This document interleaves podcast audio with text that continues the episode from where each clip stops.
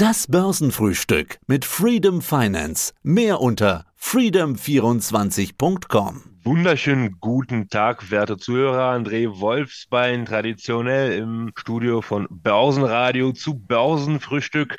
Es freut mich, wieder hier zu sein. Die Freude ist ganz auf meiner Seite. Wenn wir jetzt ein Musikradio wären, dann würde ich einspielen Peter Schillings Major Tom oder Andreas Burani Astronaut. Warum? Denn wir servieren zum Börsenfrühstück SpaceX, den Pre-IPO von SpaceX. Ganz kurz, SpaceX, ein privates kommerzielles Raumfahrtunternehmen und dahinter steht Elon Musk.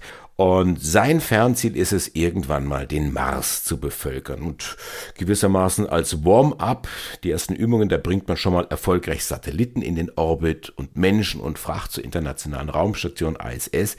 Das ist also SpaceX, aber mein lieber André, was ist denn ein Pre-IPO? Also Pre-IPO äh, würde ich das nicht sagen. Also Pre-IPO, das sind ja die Unternehmen, die auch die IPOs bereits annonciert haben. Wir sprechen hier von äh, sogenannten Last Stage Private Equity Investments. Äh, wir sind vorgegangen und haben uns die sogenannten Unicorns ausgesucht. Also Unicorn ist ein Unternehmen, was noch nicht börsennotiert ist, allerdings eine mh, Kapitalisierung von mehr als eine Milliarde US-Dollar auf die Waage bringt. Und wir hatten ja letztens das Thema Axiom. Ja, das ist ja auch ein bisschen so der Konkurrent von SpaceX. Wir hatten auch über Flexport gesprochen. Und es ist tatsächlich so, dass wir ein Kontingent an äh, SpaceX reinbekommen haben, was ich auch den potenziellen Investoren nicht vorenthalten möchte. Ja, also SpaceX ist ja tatsächlich in aller Munde, allein schon wegen Elon Musk. Elon Musk, ich glaube, braucht jetzt keine Vorstellung. Ganz aktuell Thema Twitter. SpaceX wirklich äh, sehr interessant. Zumal ja das Wettrennen um die Weltall, ja, also hat er längst begonnen. Früher zu kalten Kriegzeiten war es ja die USA und UdSSR. Mittlerweile sind das ja die US-Amerikaner und die Chinesen. Dort wird auch an allen Ecken investiert. Es gibt da Pläne, den Mars zu besiedeln. Es gibt da Pläne, wieder auf den Mond zu fliegen. Und SpaceX ist natürlich einer der großen Profiteure, weil die ja mittlerweile auch einiges an Verträge mit NASA abgeschlossen haben. Mhm. Sind die richtig profitabel schon? Die verdienen Geld. Von Profitabilität ist noch nicht zu sprechen, aber zumindest schreiben die keine tiefroten Zahlen. Ja, also die halten sich bilanztechnisch auf jeden Fall über der Wasseroberfläche. Die haben ja auch schon Passagiere in Weltall geschickt. Also die hatten so um die 127 Launches äh, von diesen äh, wiederverwendbaren Raketen, was natürlich auch sehr budgeteinsparend ist. Ein Faktor 7 ist, glaube ich, dabei, was die Kostenstruktur da angeht. Wenn du eine Rakete, die du ins All geschickt hast, wenn du die auch wenn es nur zum Teil wiederverwendbar ist. Und das ist ein ordentlicher Faktor, muss man wirklich sagen. Warum ist das interessant für Anleger, wenn das Unternehmen noch von der Profitabilität so weit entfernt ist? Die werden die neue Fundraising-Grunden starten und äh, normalerweise werden diese ähm, Cap-Tables auch immer höher bewertet, was für die Investoren der frühen Stunde selbstverständlich positiv ist, weil das Unternehmen ja teurer wird und die Aktien, die die, die Anleger im Portfolio haben, dadurch auch teurer werden. Mhm. Also Preisbildung bei dieser Lastage Private Equity Geschichte, äh, hier haben wir ja nicht unbedingt das Standardmodell von äh, Angebot-Nachfrage, sondern es wird danach bemessen, wie viel Geld die neue Runde einbrachte, beziehungsweise wie das Unternehmen dann letztendlich bewertet wird. Da stehen höchstwahrscheinlich auch noch einiges an neuen Investmentrunden bevor. Also jetzt wird SpaceX mit knapp 120 Milliarden bewertet, also zwischen 120 und 125, je nachdem. Also es gibt ja auch verschiedene Bewertungsmodelle. Die SpaceX-Aktie ist bei uns für 69 US-Dollar erwerbbar ja, also das ist wirklich eine, eine große Sache, denn SpaceX ist tatsächlich sehr gefragt und da an solche, solches Kontingent ranzukommen, war ein Ding der Unmöglichkeit, aber durch einen glücklichen Fall haben wir jetzt sowas zum Anbieten. Für wen ist denn dieses Investment etwas, gerade jetzt hier bei SpaceX? Wir sind in der relativ frühen Phase, was das Thema Börsengang angeht. Ich weiß gar nicht, ein Termin wird dann noch gar nicht feststellen. Man Na, der Termin wurde annonciert, also frühestens 2025 20. Mhm. Aber das Gute ist, also es gibt ja diesen Secondary Market und sollte der Anleger den Wunsch verspüren, der Position rauszugehen, werden wir auch dafür sorgen, dass der passende Kontrahent auch da ist. Mhm. Und ich meine, bei SpaceX wird es nicht allzu problematisch werden, mhm. weil es, wie gesagt, sehr gefragt ist. Und aus meiner Sicht auch sehr gesundes Portfolio-Beimischung. Wie bereits erwähnt, sind diese Last-Stage äh, Private Equity Sachen aufgrund der wenigen Liquidität auch nicht so volatil.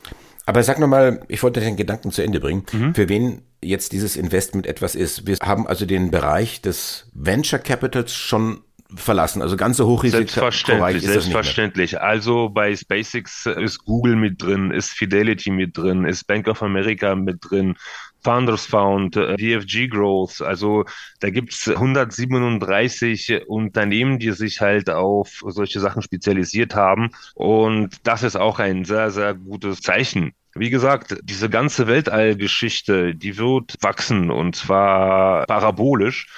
Also alleine schon, also was noch vor zehn Jahren irgendwie nach Science Fiction klang, ist heute durchaus in greifbare Nähe gerückt. Mhm. Ob man da jetzt irgendwelche seltenen Erde von den äh, vorbeifingenden Kometen abschöpft. Wie gesagt, also wir sind angekommen in der Ära, wo Space, was diese ganze Weltraumgeschichte auch zunehmend interessanter und zunehmend wichtiger wird. Also wir hatten da ja auch zeitlang, wo EUDSSR von der politischen Bildoberfläche verschwunden ist, hatten wir dann nicht wirklich Energie in diesem Bereich. Ja, also das ist irgendwie in Vergessenheit geraten, beziehungsweise man hatte da irgendwie ganz andere Interessen. Ja, mittlerweile wird das wieder aktuell. Mhm. Was ich persönlich toll finde. Welche Rolle spielt jetzt André Wolfsbein, welche Rolle spielt jetzt Freedom Finance dabei, wenn jetzt jemand sagt, ich möchte auch dabei sein, also mit den, mit den großen Googles dieser Welt sozusagen um die Wette pinkeln? Du hast gesagt, ihr seid an solche Aktien rangekommen, was eigentlich ein Ding der Unmöglichkeit ist. Sag mir nochmal zunächst, wie Habt ihr das geschafft oder ist das Top Secret? Äh, das ist ach, absolut gar nicht. Wir können ja immer offen sprechen, Andi. Deswegen äh, mögen wir uns ja und sprechen miteinander.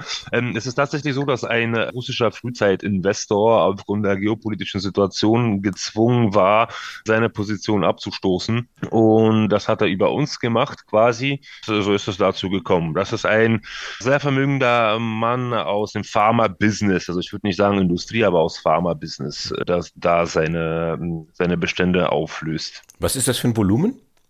Ähm, wir haben für eine Million US-Dollar, wie gesagt, also äh, 60 Dollar pro Aktie und das impliziert ja diese 120 Milliarden Valuation, aber hier, haben wir schon äh, Discount, weil wie gesagt, also nach anderen Valuation-Modelle kostet Tesla jetzt schon 125 Milliarden. Von daher, es wird auch eine quasi Auktion stattfinden, weil wie gesagt, also über Mangel an Interessenten können wir uns da jetzt nicht beschweren.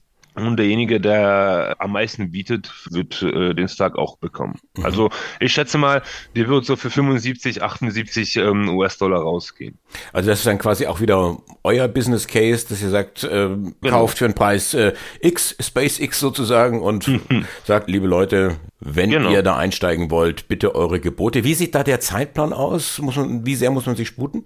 Also je schneller, desto besser. Man kann, kann, mich jederzeit kontaktieren. Also ich bin da immer offen für den Dialog. Sollte es dann zu spät sein, haben wir nach wie vor unser Axiom, was ich persönlich sogar ein Ticken interessanter als SpaceX finde, weil es nicht so äh, überhyped ist. Ja, aber, mindestens, aber mindestens genauso interessant. Mhm.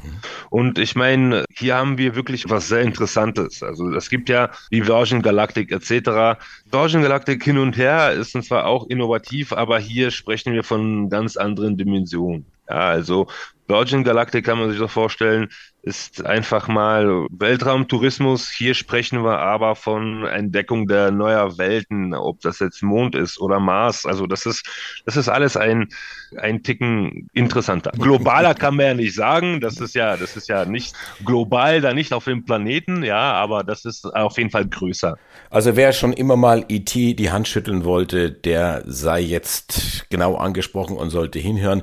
Ein Ding der Unmöglichkeit, aber André Wolfsbein und Freedom Finance haben es möglich gemacht. Sie haben Aktien von SpaceX angeboten bekommen und stellen die jetzt zum Verkauf. Die Auktion läuft. Wer dabei sein will, sollte sich jetzt sputen. Und wer keine Aktie abbekommt, überhaupt kein Problem. Weihnachten steht vor der Tür.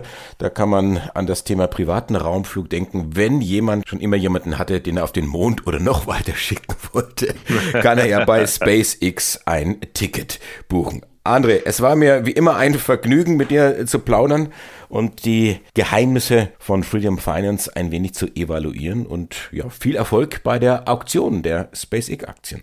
Wunderbar, herzlichen Dank und bis zum nächsten Mal. Alles Beste. Freedom Finance, der Experte für IPOs.